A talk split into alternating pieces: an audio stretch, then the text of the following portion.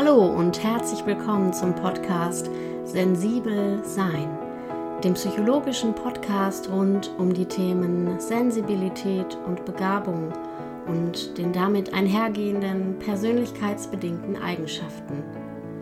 Mein Name ist Britta Sperling, ich bin Psychologin und Musiktherapeutin und freue mich, dass du heute dabei bist. Heute habe ich wieder meine Kollegin Judith hier zu Gast. Ich freue mich, Judith. Schön, dass du wieder da bist. Wir haben uns ja hier schon mal ausgetauscht im Podcast. Und in der Zwischenzeit ist ja so einiges los gewesen bei dir. Ich mhm, erinnere mich, dass ich dich verabschiedet habe mit den Worten, alles Gute, der Bauch war sehr rund und jetzt ist das kleine Wunder bei dir angekommen inzwischen. Und ja, herzlichen Glückwunsch erstmal an der Stelle. Ja, danke dir. Das macht ja doch so einiges, ähm, ja, mit der weiblichen Seele, mit der Psychologenseele aber auch. Wir hatten damals schon überlegt, dass wir uns noch mal gerne über Transaktionsanalyse austauschen wollten als Themenschwerpunkt, der ja immer wieder in deiner Arbeit ähm, ja auch mit reinspielt und der einfach eine Grundlage ist, weil du auch als Beraterin in TA ausgebildet bist. Und genau. ähm, heute haben wir jetzt nochmal die Zeit gefunden, uns zusammenzusetzen. Und ich bin mal gespannt, wie die Themen so ineinander fließen, die alle gerade so präsent und auf dem Tisch liegen. Und ich habe diese Folge erstmal mit dem Titel versehen, Transaktionsanalyse als wertvolles Werkzeug zum Verständnis unserer Beziehungen weil wir sie natürlich vielfältig anwenden, einsetzen und zum Verständnis unseres Miteinanders auch nutzen können. Und da kommen wir auch gleich schon so ein bisschen zu der Verzahnung, die bestimmt im Gespräch mit dir schön deutlich wird. Denn du hast ja jetzt auch aufgrund der zurückliegenden Monate, deine eigenen Erfahrungen, nochmal ganz neue Impulse für deine Arbeit bekommen. Und da sprechen wir bestimmt dann auch noch über. Mhm. Liebe Judith, jetzt weiß ja nicht jeder, der hier zuhört, was äh, Transaktionsanalyse überhaupt ist und worum es sich dabei dreht. Ähm, mhm. Eventuell noch die tiefen psychologisch angehauchten Kollegen, die vielleicht zuhören. Aber vielleicht steigen wir erstmal mit so einem ganz allgemeinen Abriss ein. Wie könnte man das jetzt jemandem erklären, der noch nie von TA gehört hat? was ist das überhaupt? ja, ähm, ja, erstmal Hallo auch von meiner Seite. Danke für deine lieben Willkommensworte. Ich freue mich, dass äh, das heute so, so relativ spontan klappt. So mit, mit Baby und Kind und Familie ist das ja immer so ein bisschen Timing-Sache. Ähm, zu deiner Frage, ja, Transaktionsanalyse. Das Witzige ist ja, dass das Feedback von allen, die das hören, erstmal ist so, sie haben so Bankassoziationen. Ne? Es wird eine Transaktion getätigt. Das ist es äh, in dem Fall überhaupt nicht. Bei der Transaktionsanalyse handelt es sich ähm, um ein Persönlichkeitskonzept, also, also eine Methode, die Persönlichkeitskonzepte an die Hand gibt, Kommunikationskonzepte, um eben sich selber Kommunikation, das zwischenmenschliche Miteinander besser zu verstehen. Und ähm, die hat sich aus der tiefen Psychologie rausentwickelt und aus der humanistischen Psychologie. Genau, und es fließen einfach verschiedene Ansätze rein aus der Gestalttheorie, Verhaltenstherapie, systemischer Ansatz. Da das kommt so einiges zusammen zu einer neuen Methode, zu Modellen, die ähm, sehr griffig sind, sehr leicht zu verstehen sind, ähm, um eben zwischenmenschliches Miteinander und sich selber besser zu verstehen. Und ähm, durch den Ursprung aus der, ja, sag ich mal, tiefen psychologischen Schule oder Denkrichtung kann man natürlich auch schon ähm, ja, erahnen, dass äh, in diesem Modell auch besonders die frühen Beziehungserfahrungen beziehungsweise sowas wie ja, frühe verinnerlichte Beziehungsmuster, Strukturen, Schemata etc. da auch eine große Rolle spielen.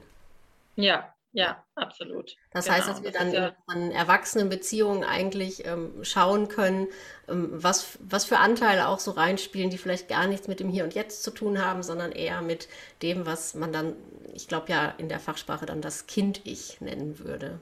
Richtig? Ja, genau. Das Kind-Ich oder auch das ähm, Eltern-Ich. Also wir haben verinnerlichte ähm, Muster, die ähm, wir im Laufe unserer Kindheit eben entwickelt haben und e-, entsprechend abgelegt sind, ähm, die unser Verhalten in unserer Erwachsenenrealität Erwachsenen auf dem Papier, Erwachsenen durchaus noch beeinflussen. Ähm, und das ist halt genau das, wenn wir, wenn wir in Konfliktsituationen sind, wenn wir in unseren, wenn wir in einen enormen Stress rutschen und so weiter, dann greifen ähm, diese Muster letztendlich. Und die TA, Transaktionsanalyse in kurz, ich sage immer TA, ähm, gibt da wie gesagt, schon äh, ganz griffige und leicht verständliche Modelle an die Hand, um das äh, zu reflektieren, zu beleuchten, greifen zu können und durch den Bewusstwerdungsprozess eben auch in Veränderungen bringen zu können.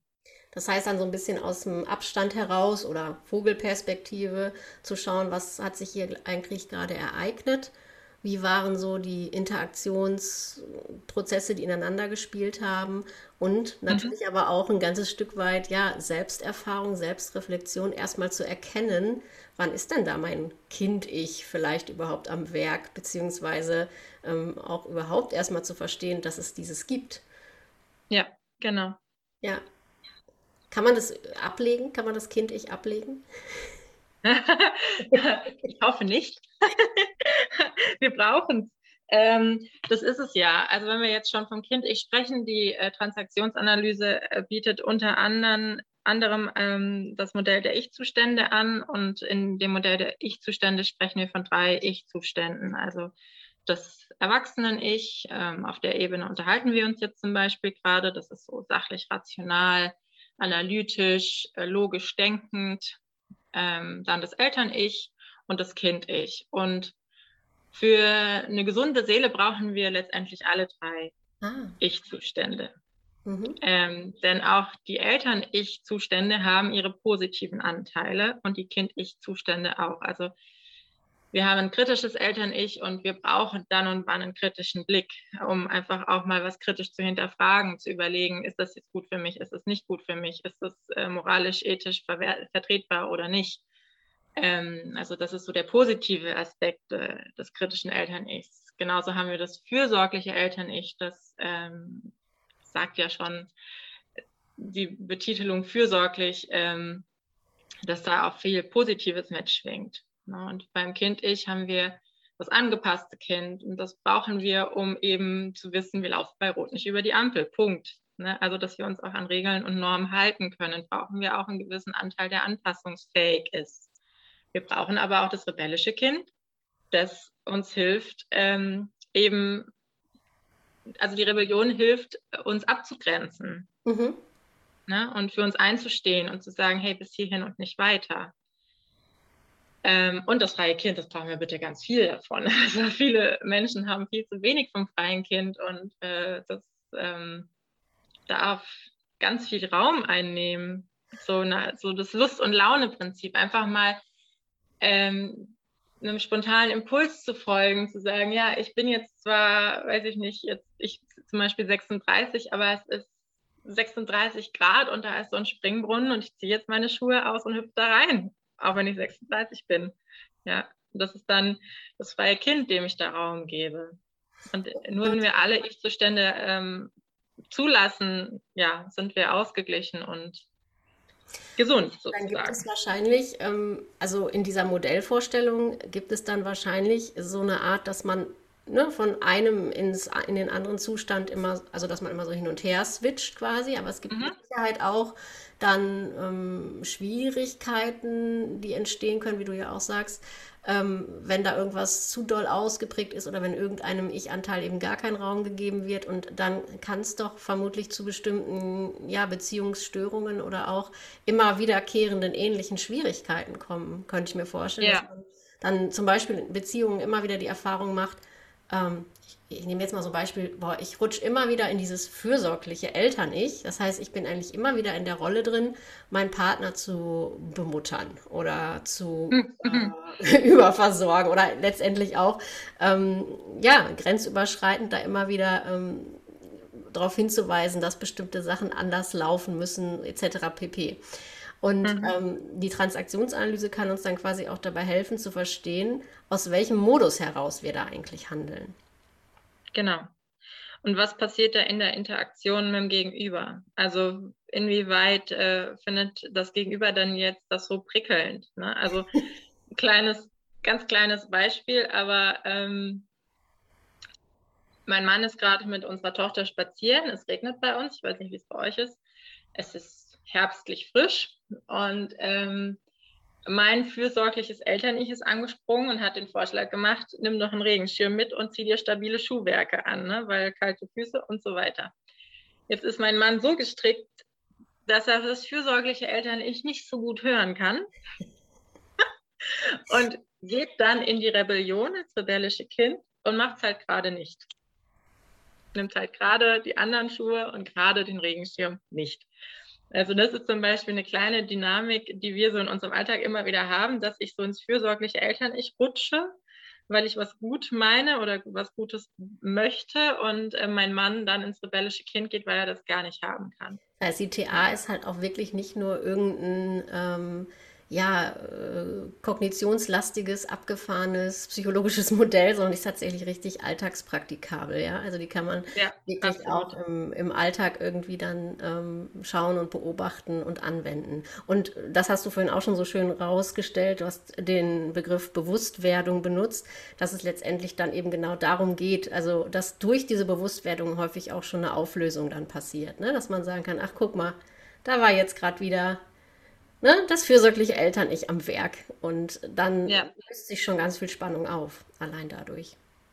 Ja. Kann eine ähm, frisch gewordene Mutter auch ins Kind-Ich rutschen? Ist es ja. persönlich? Nein, nein, nein.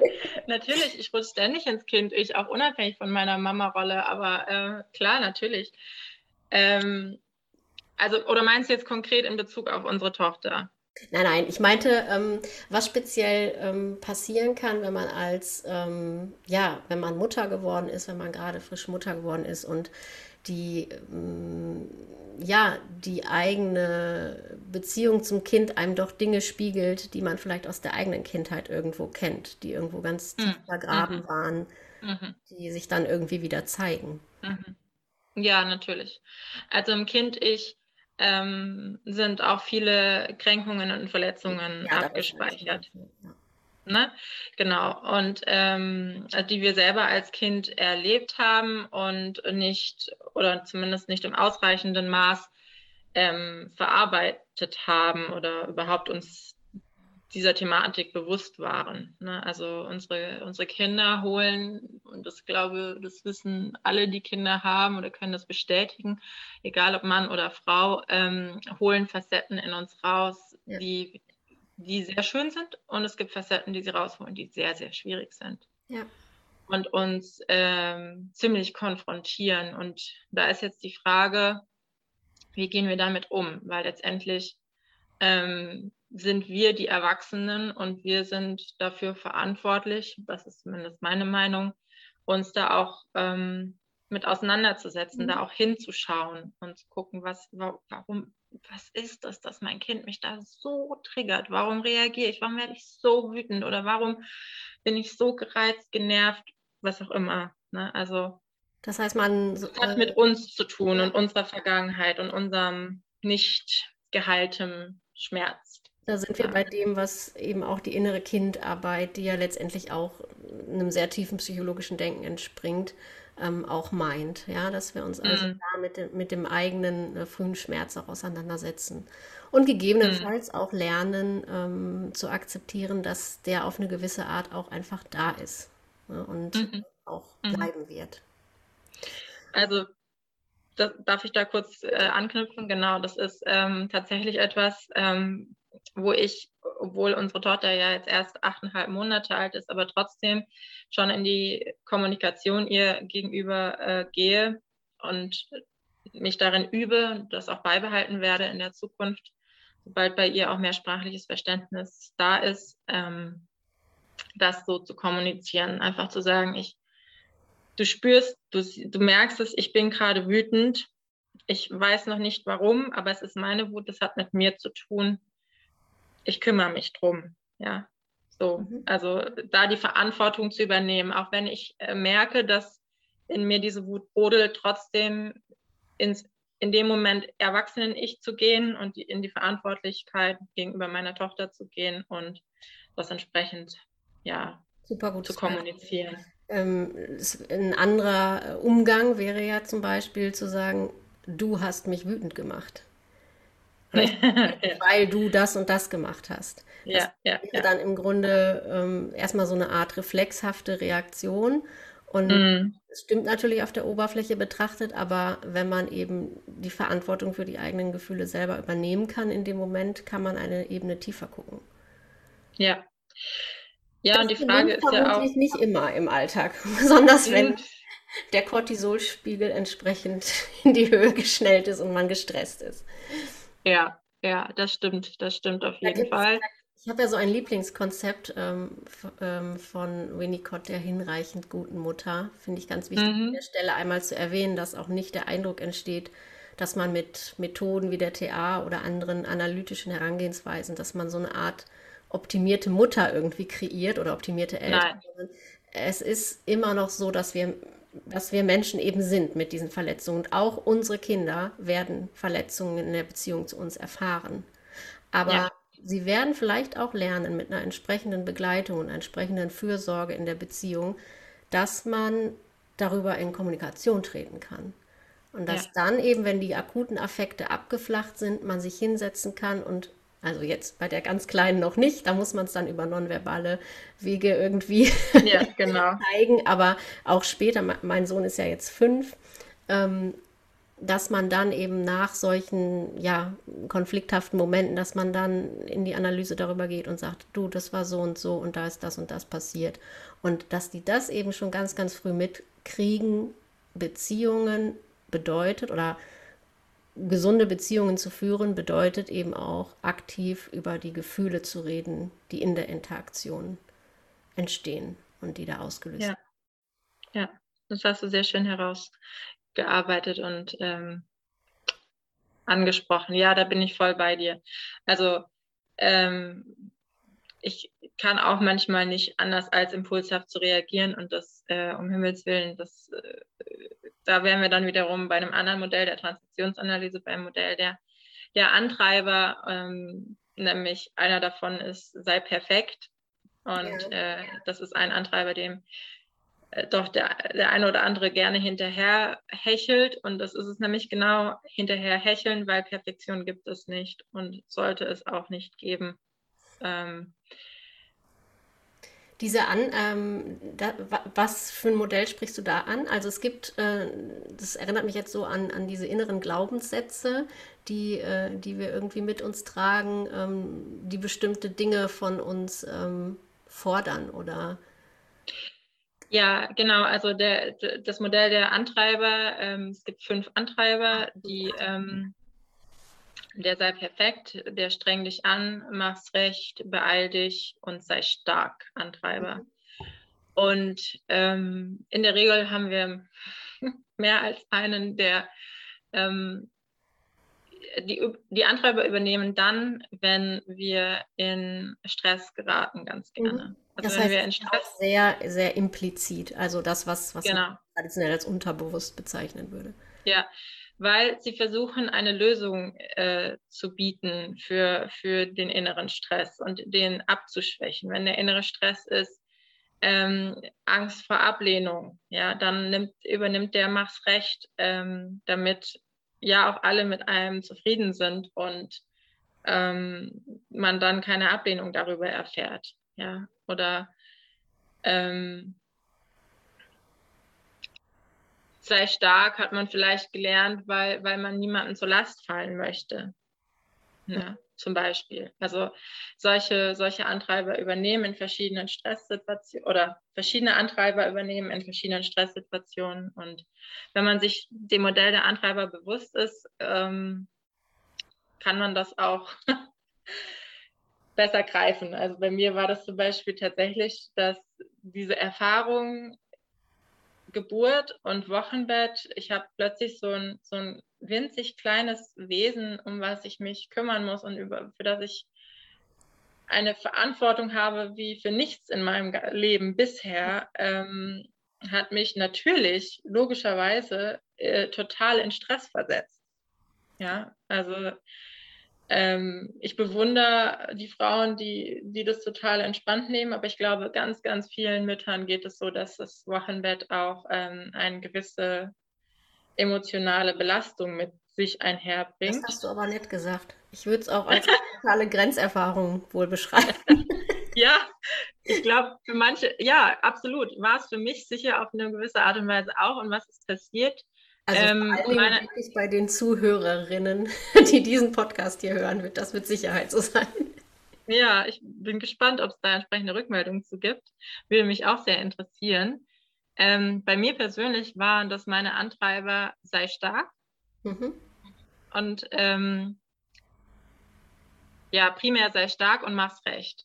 Und sei stark war, ich wollte meinem, meinem Mann eben nicht zur Last fallen. Der hat eh schon so unglaublich viel gemacht für uns und den Haushalt und Einkäufe und dieses und jenes und habe relativ zackig angefangen, auch Haushalt zu machen mhm. oder zu kochen oder dieses und jenes zu übernehmen. Und mach's recht war, ich habe, obwohl ich es ja besser weiß, theoretisch, ähm, Besuchen zugesagt. Ja.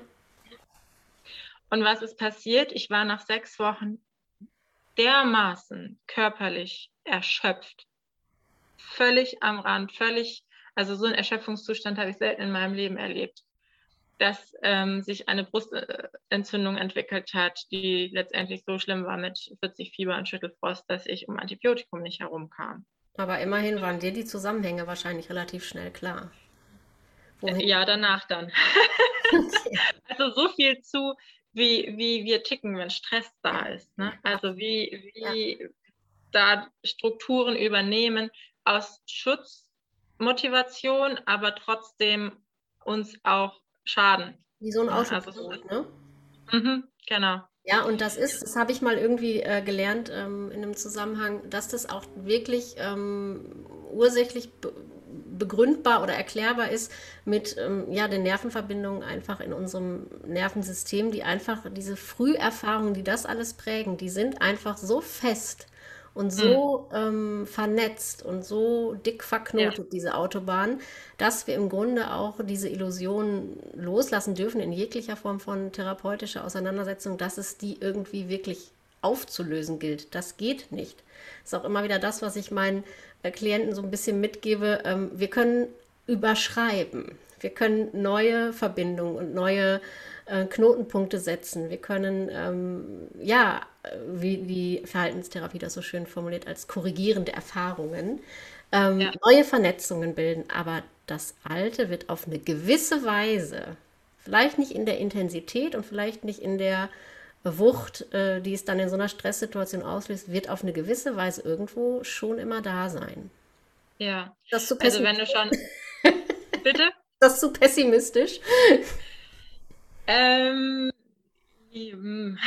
Oder realistisch. Also, ähm, jein. Also ich, ich sehe das so, ich, wenn du schon das Bild mit der Autobahn verwendest, das verwende ich auch sehr gerne. Ähm, je, je häufiger wir in diese Stresssituationen kommen oder in unseren Mustern getriggert werden, umso mehr wird ja diese Autobahn ja.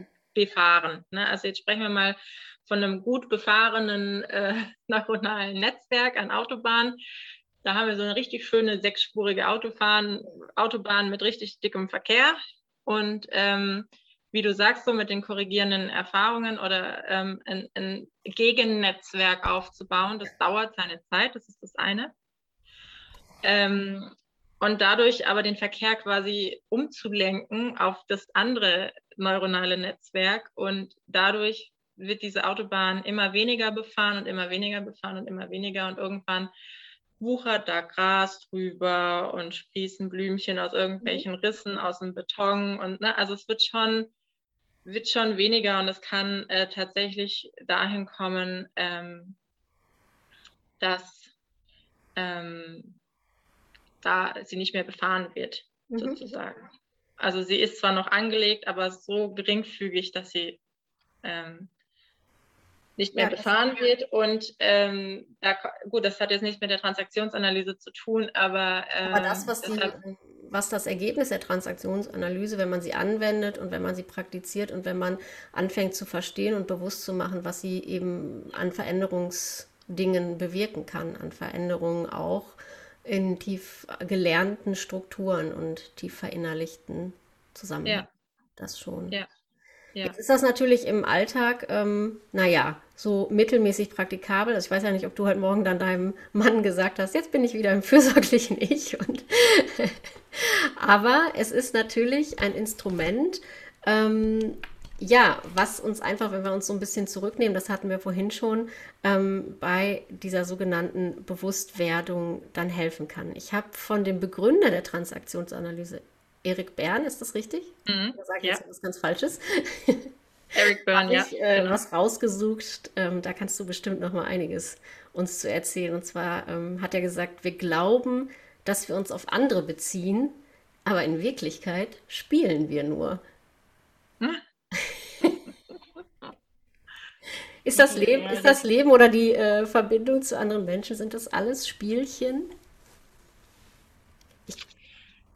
Vieles, ja. Wir spielen viele Spiele, viele psychologische Spiele und viele Spiele sind auch im gesellschaftlichen Kontext ähm, völlig normal. Also zum Beispiel, also jetzt, wenn man jetzt wirklich die TA sieht das so, dass ähm, alleine unsere, unsere Begrüßungsnormen oder Floskeln sind schon ein psychologisches Spiel. Also wenn wir einfach nur sagen, hallo, wie geht's dir? Ja, danke, mir geht's gut und dir, dann ist das der Sinn und Zweck Kontaktaufnahme. Ja. Die allerwenigsten Menschen erwarten auf, wie geht's dir, eine ehrliche Antwort. Und die allerwenigsten Menschen geben diese ehrliche Antwort, beziehungsweise erwarten bei der Rückfrage eine ehrliche Antwort. Es ist, dient lediglich der Kontaktaufnahme. Ja. ja. Ich Wie oft sagen wir tatsächlich, mir geht's nicht gut. An der Stelle äh, muss ich jetzt den Bogen schlagen zur ähm, Hochsensitivitäts-Hochbegabungsthematik. Ja. Denn, äh, man beobachtet ja durchaus, dass äh, Personen aus diesem Kreis oder aus diesen Gruppen wirklich gerade damit auch Schwierigkeiten haben, dass die hm. äh, dieses Durchschauen oder ich sag mal dieses intuitive Verstehen auch dieser Spielchen, ähm, die auf eine gewisse Art auch irgendwo dann sinnbefreit wirken für jemanden, der die einfach äh, ja, äh, nicht einfach so nehmen kann, weil das jetzt eben so ist, sondern der mhm. das immer intuitiv und sofort automatisch hinterfragt und auch irgendwie äh, nicht versteht, warum denn jemand auf die Frage, wie geht es dir, nicht ehrlich antworten kann. Ähm, ich ja. glaube, da sind wir bei der Personengruppe, sprechen wir äh, Menschen an, die da durchaus immer mal wieder an ihre Grenzen kommen. Denn ähm, man mitunter an einem bestimmten Punkt das Gefühl hat, ja gut, entweder ich spiele jetzt halt einfach mit mhm. oder ich bin halt raus, ich gehöre irgendwie nicht dazu. Ja. Und Erik Bern hat nämlich auch gesagt, und da musste ich auch sofort an hochsensitive Menschen denken, wenn die intuitive Disposition stark ist, das heißt, wenn man so eine stark ausgeprägte Intuition hat, bringt sie ein Gefühl der Gewissheit mit sich, das schwer zu erschüttern ist. Ja? Mhm. Also die Frage, auf was für eine Art eben auch Interaktion oder Beziehung durchschaut, verarbeitet, verstanden wird, die spielt da, glaube ich, auch noch mal ganz groß mit rein. Ja, ja, also ich glaube, das, was äh, die Hochsensibilität mit sich bringt, und das ist das, was du ja auch gerade schon gesagt hast, ist ähm, dieses intuitive Spüren von ähm, ja, Oberflächlichkeiten. Ne? Also so, jetzt sind wir gerade auf, auf in einem gesellschaftlichen Kontext auf ähm, mit solchen Floskeln unterwegs. Ja, das ist so nichtssagend. Ja, also es geht nicht in die Tiefe, es geht nicht in, in das Berühren, sich gegenseitig berühren, sich gegenseitig zeigen und gesehen werden und sehen des anderen. Ähm, und ich glaube, die Hochsensibilität bringt auch mit sich, da sprechen wir jetzt von der, in der Transaktionsanalyse zum Beispiel von verdeckten Transaktionen, dass oft eben verbal auf eine Art und Weise kommuniziert, die aber emotional überhaupt nicht deckungsgleich ist. Und das ist dann der Moment, wo das, äh, ja, sich, wo die entwickelnde Persönlichkeit häufig eben auch diese Spiegelung bekommt von, das kann ja gar nicht sein und du übertreibst und was du dir da schon wieder zusammenspinnst. Ja, das mhm. heißt, das ist eigentlich wirklich ein ganz äh, dramatischer Prozess, der damit unter auch passieren kann. Denn äh, irgendwie sind die Wahrnehmungen ja schon richtig, aber durch mhm. eben dieses äh, nicht mitspielen können, weil man diese psychologischen Spielchen letztendlich nicht durchdringen kann, weil sie einem unlogisch erscheinen, fällt man da so ein bisschen raus. Und dann mhm. ähm, wird man schon früh mit diesem Selbstgefühl äh, groß, dass man irgendwie Dinge sieht, die andere nicht sehen oder die ja. andere nicht so pff, ernst zu nehmen. Und jetzt habe ich ja vorhin schon das Modell der Ich-Zustände angesprochen. Was passiert denn da? Also da passiert ja aus, aus, dem, aus dem kritischen Eltern-Ich eine Ablehnung. Ne? Der andere lehnt die eigene Wahrnehmung ab und das passiert im Regelfall aus dem kritischen Eltern-Ich. Ja, oder wenn man jetzt ja, jetzt bin ich versucht, ein weiteres Modell der TA aufzumachen und zu erläutern. Komm, eins geht noch. eins geht noch, eins geht noch. Modell der Grund Grundpositionen. Ach, das also, ist doch das Wichtigste. Ja. wie, ähm, kann, wie kann gutes Miteinander gelingen? Aus welcher Grundposition heraus? ja, natürlich aus dem Ich bin okay, du bist okay. Ja so wie du bist. Ich muss nicht alles verstehen, was du denkst, wie du fühlst und wie du dich verhältst. Muss ich nicht, aber dennoch bist du als Mensch in Ordnung, so wie du bist. Dann sind wir auf Augenhöhe und dann da findet Respekt und Wertschätzung statt. Und ähm, in dem Moment, wo wir zum Beispiel ins kritische Eltern-Ich gehen und äh, abwerten, rutschen, äh, gehen wir in eine Plus-Minus-Haltung. Also ich bin okay und du bist nicht okay. Ja, um den eigenen Selbstwert auch zu retten, ne? Auch, auch, ja. Und auch um, um sich mit sich selber nicht auseinandersetzen zu müssen, weil man vielleicht zu sehr Angst hat vor den eigenen Verletzungen, ja, oder was auch immer äh, die, die, die Gründe sind. Letztendlich ist es die Abwertungsreaktion eines anderen ist letztendlich nichts anderes als eine Selbstschutzreaktion. Aber ähm, es ist natürlich nichts effektiver, um sich selber zu schützen, als den anderen abzuwehren. Ja. Ne? Schlecht zu machen, wegzudrücken. Gibt es ja verschiedene Sachen, aber auf jeden Fall, wenn man ins Plus-Minus geht, ich bin okay, so wie ich bin, mit mir ist alles in Ordnung, wie ich die Welt sehe, ist es richtig und wie du bist und wie du die Welt siehst, ist es nicht richtig. Also so dieses Schwarz-Weiß-Denken richtig falsch.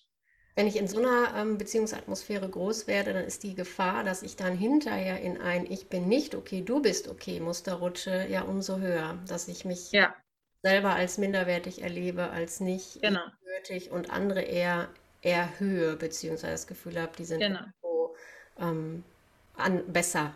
Oder genau, das ist die nächste, genau, Grundpositionen, Dimension neben ich bin okay, du bist okay, ich bin okay, du bist es nicht, ist eben das ich bin nicht okay, aber du bist okay. Genau das, was du gerade sagst. Und die letzte wäre, ich bin nicht okay, du bist auch nicht okay. Da wird es also. dann ganz düster. Genau, da wird es dann ganz düster. Also plus, plus, plus, minus, minus, plus, minus, minus. Das sind so die. Man kann ja ähm, ganz viel wunderbaren Content über die TA auf deinem ehemaligen Insta-Beschwertleben ja. ähm, nochmal nachlesen. Den gibt es ja noch. Du hast ihn zwar geschlossen, mhm. aber ähm, der Account bleibt stehen.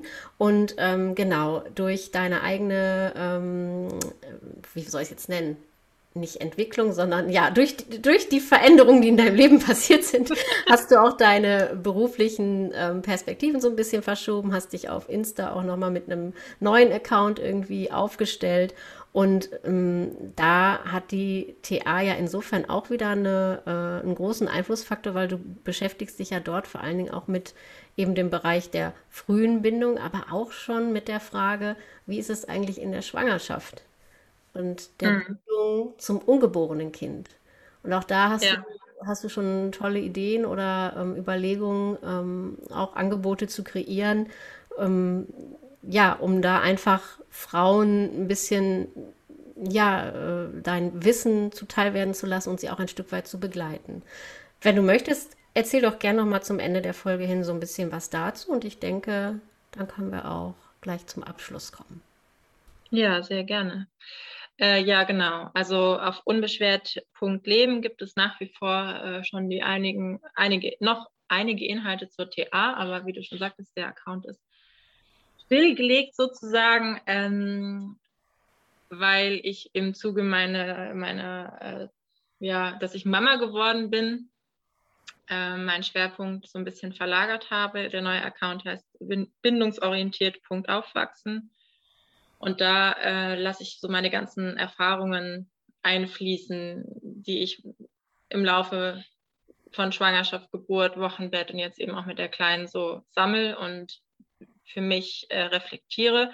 Ich habe vorhin schon angerissen, was so im Nachgang für mich klar wurde, was im Wochenbett bei mir abgelaufen ist und dass ich mir das durchaus auch hätte ersparen können. Ne? So zum Beispiel diese Brustentzündung, wenn ich, ähm, wenn diese Antreiber nicht so enorm übernommen hätten, beziehungsweise wenn ich vorsorglich ähm, mit meinem Mann gesprochen hätte und Sachen besprochen und installiert hätte, die, die mich davor vielleicht auch ein Stück weit hätten schützen können. Und darum unter anderem soll es auf meinem neuen Account gehen oder wird es in meinem neuen Account gehen und wird es bei mit Bina auch ähm, bei Bina gehen. Bina steht eben für bindungsorientiert aufwachsen. Ähm, weil auch in der Schwing, also letztendlich ist es ja so, Stress holt uns aus der Verbindung, mhm. aus der Verbindung mit uns selbst. Ne, wie geht es mir eigentlich? Was läuft bei mir ab? Ähm, und somit auch mit unserem Gegenüber. Ob jetzt das Gegenüber unser Partner ist oder unser Kind ist oder Freunde, Familie, wie auch immer, aber es holt uns raus.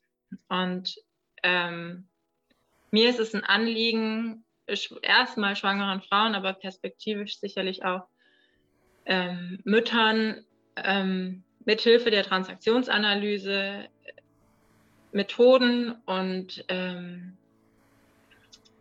konkrete Handlungsstrategien mit an die Hand zu geben, um wieder in die Verbindung zu kommen, um Stress besser, also was im Stress abläuft, besser greifen zu können und somit entsprechend gegensteuern zu können, um wieder mit sich in Verbindung zu kommen und damit auch mit ihrem Kind. Ja. mit ihrer Familie und das eben auch schon in der Schwangerschaft. Oder dass ein Grundstein eigentlich gelegt wird für eine bestimmte Haltung auch einfach. Genau, dass schon in der Schwangerschaft ein Grundstein gelegt wird und dieser Grundstein das, was da an, an Wissen und Verständnis entwickelt wird, schon in der Schwangerschaft, trägt weiter, trägt ins, in die gesamte Zukunft hinein, in jegliche Beziehungen, nicht nur zum Kind, sondern eben auch zum Ehepartner oder Partner, Partnerin, ähm, mit der Familie, mit Kollegen. Das sind alles, das Wissen um die Modelle der Transaktionsanalyse ist für jede Form von Beziehung wertvoll. Ja, das kann ich nur bestätigen. Ähm, ich habe ja auch mal einen TA-Workshop bei dir gemacht. Und, ja. Ähm, ja, das kann ich wirklich nur empfehlen. Wir verlinken natürlich wie immer auch äh, die ganzen Kontaktmöglichkeiten und ähm, ja, ich danke dir auf jeden Fall sehr für diese Einblicke und für den Austausch, für das Gespräch und wünsche dir weiterhin alles Gute.